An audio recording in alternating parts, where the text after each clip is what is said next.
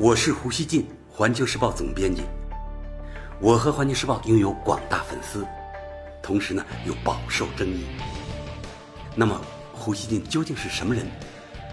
您可以通过我每天的蜻蜓评论而一探究竟。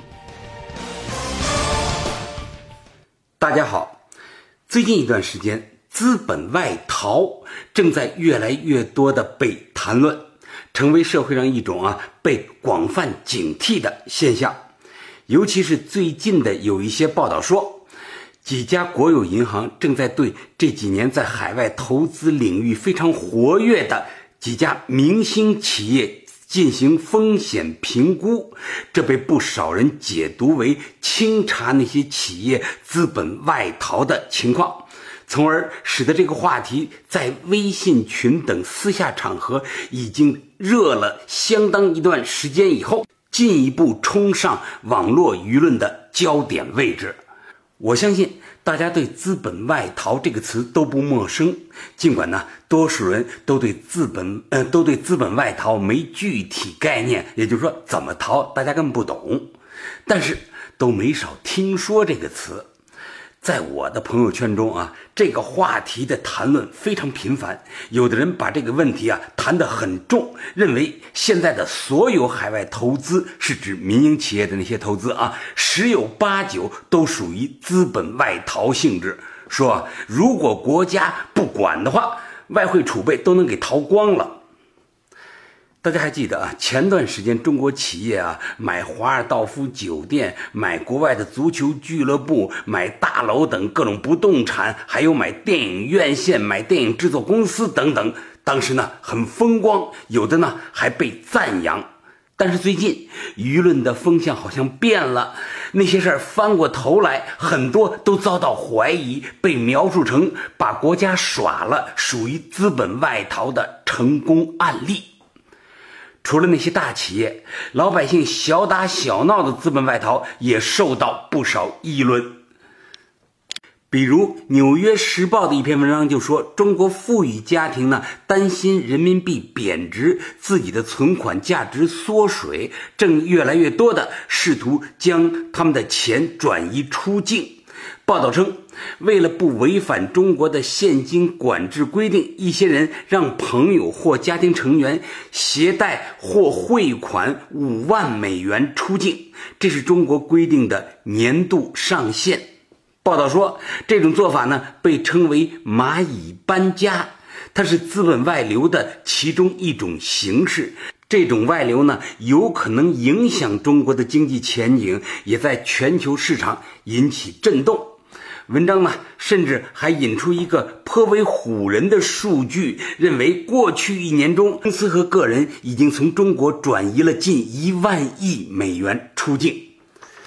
那么，实际情况到底是怎样的呢？现在啊，资本外逃这个话题在不同场合一再被提起。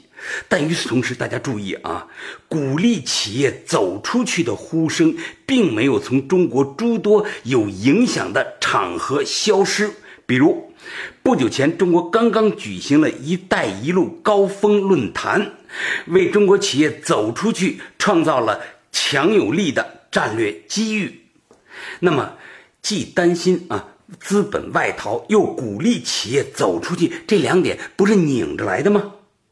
如何甄别企业它到底是往外闯呢，还是资本外逃？这显然啊是个相当重大的问题。我觉得呢，值得把这个问题啊拿到桌面上认真的讨论和厘清。由于这个问题确实非常重大，也是中国现在的一个焦点。老胡呢，今天啊，在《环球时报》上发了一篇很长的社评，我呢把这个社评内容给大家介绍一下。我对这个问题呢，做了一个我认为比较客观的分析。我呢在写这篇文章的之前，我采访了很多专家学者，听了大家的意见，也加入了我自己的分析。我认为，所谓的啊资本外逃，是当前舆论对跨境。规避风险或保值性投资的一种极端叫法，而大家知道啊，规避风险和保值，这恐怕是资本内在的属性之一。民间所说啊，不要把所有鸡蛋放在一个篮子里，指的呢就是这个意思。与此同时，资本它还有另外一个特性，就是扩张。在现实中，扩张与规避风险有的时候呢，它有一石两鸟的关系。就是说，资本它向外走，通常啊有其中一个主动因，另一个呢是附带的所得。也就是说啊，资本它往外走，想的可能是其中的一项，就是它想扩张，或者呢它想保值。但另外一项呢？但它扩张的时候呢，可能获得了保值的附带效果，或者相反，它想保值，结果呢，跑到海外扩张去了。我想说啊，在一个国家崛起的过程中，都会出现对外投资潮，因为强大的国家必然要扮演世界经济的中心和支配角色。他要挣全世界的钱，光挣一个国家自己的钱，他不会成为世界的强国。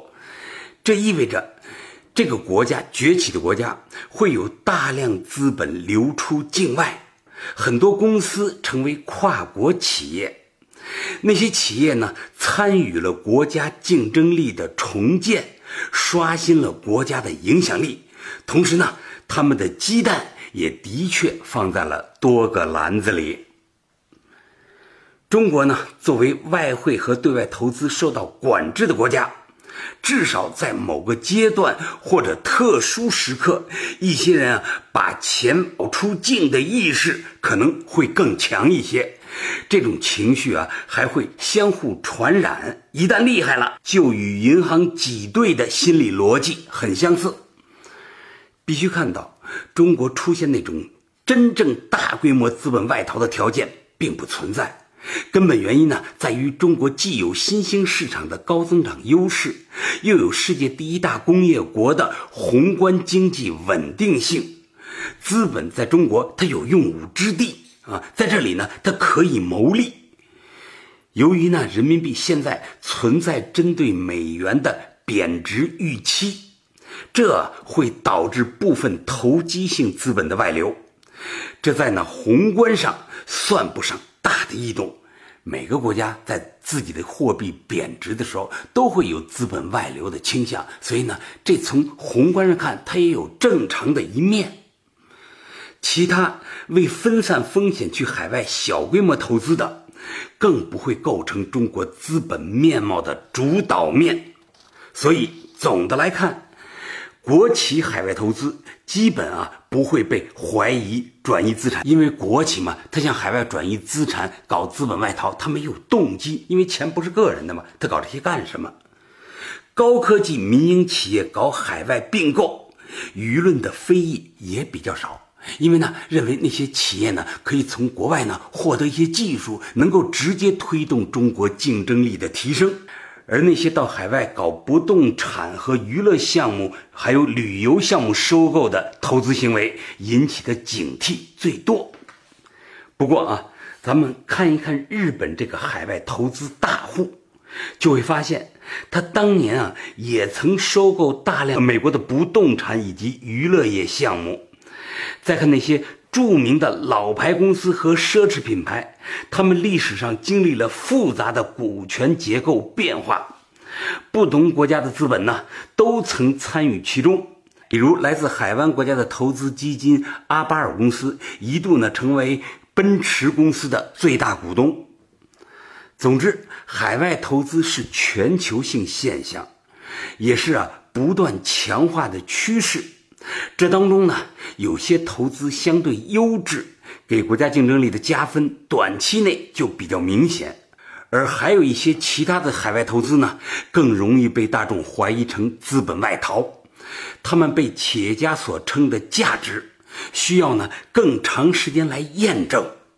另外，这样的价值分类是否准确，同样啊需要时间的验证。我想强调的是啊。甄别海外投资对公众的利弊，并非很容易。为了避免争议的发酵，我认为呢，构建一些基本标准和规则或许是必要的。即使这样做啊，会部分影响海外投资的效率，但如果他们能够消除猜忌，我认为也是值得的。我还要强调，所有这一切都应当是经济讨论，而不应呢将它们政治化。即使啊，有些海外投资的首要目标是分散风险，这一动机呢，也应当被视为是正当的。他们与洗钱有本质不同，后者呢是为了将来路不正的钱通过海外投资给洗白了，他们是非法行为的一部分。而有些人呢，他们想把鸡蛋放在不同的篮子里，这种心态啊，所表现出来的并非不健康的人性。当然了。国家根据外汇情况对海外投资加以统筹管理，是宏观治理的建设性举措。大家知道啊，中国如果现在完全放开外汇出入境，我觉得不现实。那么确实会存在风险，这种风险可能我们控制不了。所以呢，国家的外汇管控，包括对海外投资的一些审批，我认为是有必要的。具体公司的海外投资计划呢？我认为他们应当啊与国家的这种统筹管理积极互动。我相信呢，中国政府的权威足以让每一次出台的政策都受到认真对待。这当中如果存在新的引导甚至纠偏，都不应当受到过度解读。最后，我想说。巩固企业家的信心和全社会的信心是至关重要的。信心多一些或者少一些，看待同一件事情的感受就往往会不一样。感谢收听今天的《胡言不乱语》，咱们下期见。